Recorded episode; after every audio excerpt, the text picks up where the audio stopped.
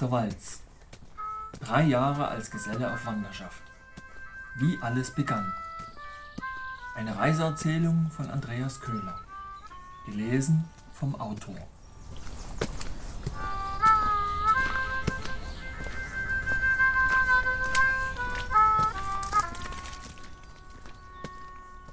Zehntes Kapitel Abschied und Absturz. Nun war ich also im Bergischen Land. Schönes Land. Herrliches Wetter. Der Empfang und meine Aufnahme in der Familie war in äußerst wohltuendem Maße freudig, freundlich, liebevoll und herzlich.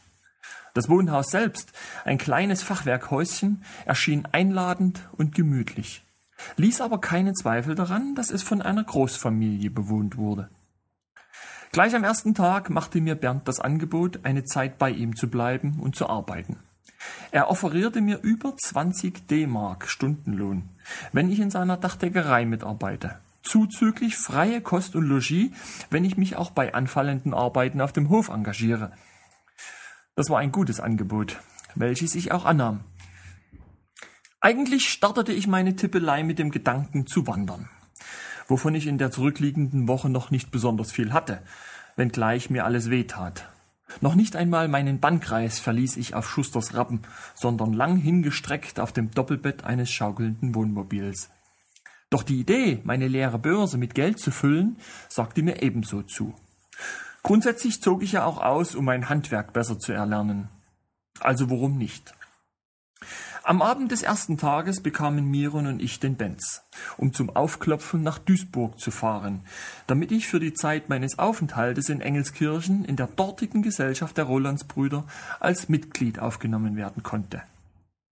Die gut 100 Kilometer waren wir ziemlich flott unterwegs, weil wir etwas spät dran waren. Den Benz zu fahren war ein Erlebnis, seine Kraft zu spüren unbeschreiblich. Für mich war es das erste Mal, dass ich selbst einen Wagen mit mehr als 160 kmh über die Autobahn fliegen ließ. Mitten in der Nacht vom Samstag auf den Sonntag brachte ich Miron nach Düsseldorf zum Flughafen, wo er sich mit seinem eigentlichen Reisekameraden Volker treffen wollte, um mit ihm in die USA zu fliegen. Nach einer ausgedehnten Suche fanden wir ihn schließlich in der Wartehalle von LTU, in einer Ecke auf dem Fußboden liegend, wie ein Igel zusammengerollt, den Kopf auf seinen Charlie gebettet, friedlich schlafend. Nachdem wir ihn geweckt hatten und mit ihm zur Wartehalle von British Airways gefahren waren, verbrachten wir noch ein paar Stunden gemeinsam im Auto, darauf wartend, dass diese geöffnet wurde.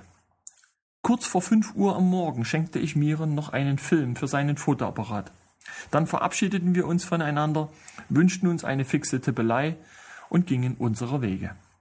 Miron und Volker zum Flugzeug und ich im Benz dem Sonnenaufgang entgegen und zurück auf den Hof. Und damit endete nach kaum einer Woche meine gemeinsame Reise mit Miron und ich war allein. Nach drei mehr oder minder faulen Tagen war ich am Montagmorgen froh, endlich etwas tun zu können. Die erste Baustelle war ein sehr altes Fachwerkhaus, dessen mittlerweile in große Wellen verworfenes Ziegeldach erneuert werden sollte.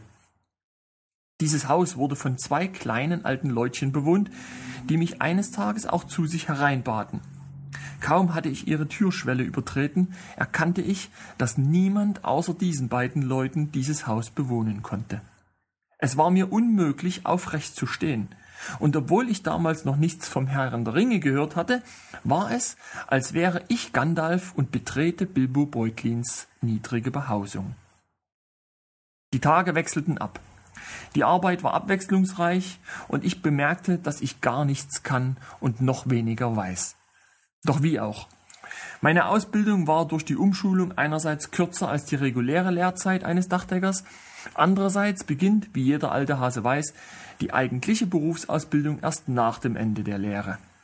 Ich war dennoch fleißig, brachte ein, was ich konnte, war aufmerksam und beobachtete und stahl mit meinen Augen. Doch die eine oder andere Aufgabe löste ich entweder mit viel zu großem Zeitaufwand oder gar nicht. In solchen Momenten war Bernd nicht besonders begeistert, wie sich jeder denken kann. Außerhalb der Arbeit half ich viel auf dem Hof mit, war aktiv beim Ausbau eines neuen Büros und Schlafzimmers für Bernd und Marion, las den Kindern gute Nachtgeschichten vor, animierte sie, ihre Mutter bei der Hausarbeit zu unterstützen, spielte mit den Hunden, schrieb meiner Freundin seitenlange Liebesbriefe und telefonierte oft nach Hause. Einmal sprach mich Bernd mitten in der Nacht auf mein Heimweh an. Ich war verwundert, da ich ja keines hatte, sagte ihm das auch und erklärte, dass es dafür auch keinerlei Gründe gäbe, da es mir doch gut ginge. Daraufhin bat er mich höflich, dann auch bitte meine Telefonate etwas zu reduzieren. Am 15. Mai war der Himmel bewölkt. Unsere neue Baustelle war von der Feuchtigkeit der vorigen Nacht überzogen. Wir sollten das Dach eines neuen Einfamilienhauses decken, welches genau genommen aus zwei kleineren parallel laufenden Satteldächern mit dazwischenliegender Rinne bestand. Eine Folie war bereits aufgespannt und auf jeden Sparren war eine Holzlatte genagelt, um diese Folie zu fixieren. Die Traglattung für die Ziegel fehlte komplett musste also in gleichen Abständen noch montiert werden. Folglich machte ich mich daran, die kurze Dachfläche auszumessen, um die genauen Lattenabstände ermitteln zu können.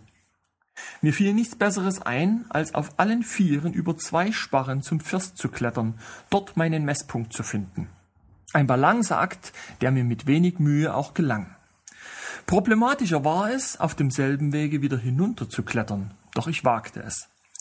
Was mir zu dem Zeitpunkt nicht wirklich bewusst war, ist der Umstand, dass ich beim Hinaufsteigen jeweils meinen ganzen Fuß auf den Sparren setzte, auf dem Weg hinunter jedoch nur immer meine Zehen. Ich reduzierte so einerseits meine Auftrittsfläche, dazu kam andererseits, dass die Holzlatten noch immer feucht waren. Es kam, was also kommen musste. Ich streckte mein rechtes Bein nach unten, setzte Fußspitze und Zehen auf, und in dem Moment, als ich begann, mein Gewicht darauf zu verlagern, rutschte er auf der nassen Latte weg, und in Sekundenbruchteilen überschlug ich mich und stürzte. Wie ich es anstellte, kann ich unmöglich sagen. Doch plötzlich hing ich zwischen zwei Sparren, meine rechte Hand den einen, meine linke den anderen Sparren fassend. Mein Blick war auf das weite Land vorm Haus gerichtet die Traufe weniger als einen Meter von mir entfernt. Unter mir gähnte das Treppenhaus, jedoch gänzlich ohne Treppe, und ich sah den Fußboden des Kellers. Ich kletterte heraus. Meine Hände bluteten und brannten und waren voller Holzsplitter. Kaum war ich in Sicherheit, schaute mein kasachischer Kollege unter der Traufe hervor und fragte mich, woher ich jetzt plötzlich käme. Er hätte eben einen Schrei gehört, geschaut, aber niemanden gesehen. Ich verriet ihm, dass der Schrei ganz sicher von mir kam, weil ich eben eingebrochen wäre und im Dach hing.